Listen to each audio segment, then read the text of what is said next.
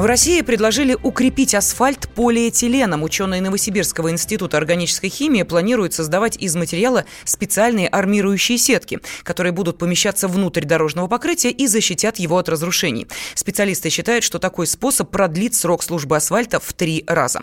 По мнению руководителя общественной системы обеспечения безопасности дорожного движения Константина Крохмаля, вместо изобретения новых систем нужно просто перестать экономить на покрытии.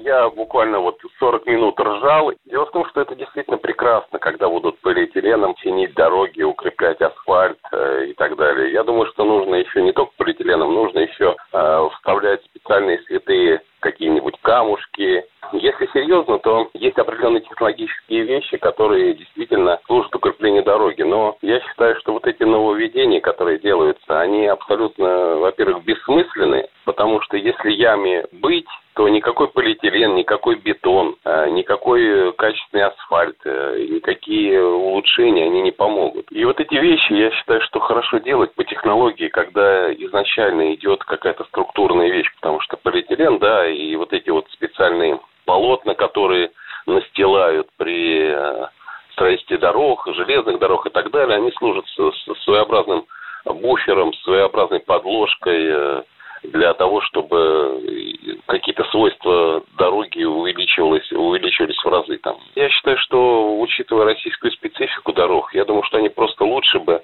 не экономили на асфальте. Потому что если какой бы полиэтилен они не стелили, какого бы уровня, чего бы там они не городили, огород какой, если асфальт разбавляют песком, он начинает рассыпаться и появляется колея. При этом в Росавтодоре журналистам пояснили, что слово «полимер» в применении к дорожным работам звучит уже 30 лет, и некоторые технологии успешно используются.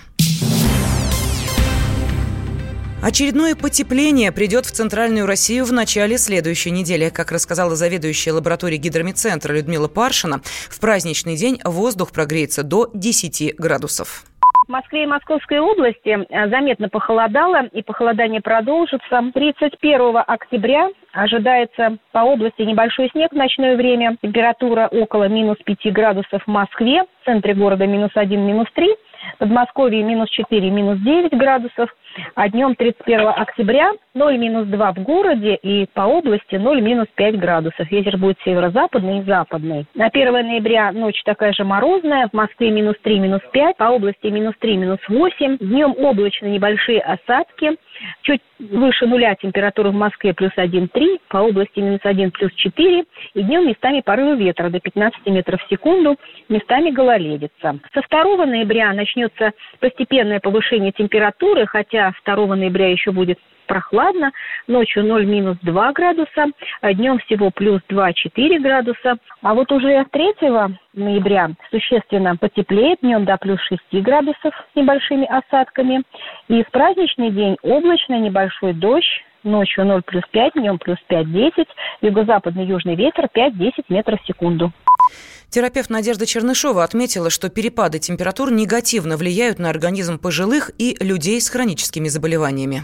Наша сердечно-сосудистая система, ее состояние должно соответствовать внешнему атмосферному давлению. И если сосуды тренированы, если человек спортивный, адаптированный к смене а, различных внешних условий, то этот переход от высокого атмосферного давления к низкому и наоборот организм воспринимает легко и быстро перестраивается. А вот люди пожилые, имеющие хронические заболевания сердечно-сосудистой системы, вот у них уже сосуды не столь быстро приспосабливаются к изменению окружающей обстановки. Головная боль, головокружение, слабость, повышение или понижение артериального давления, иногда аритмия.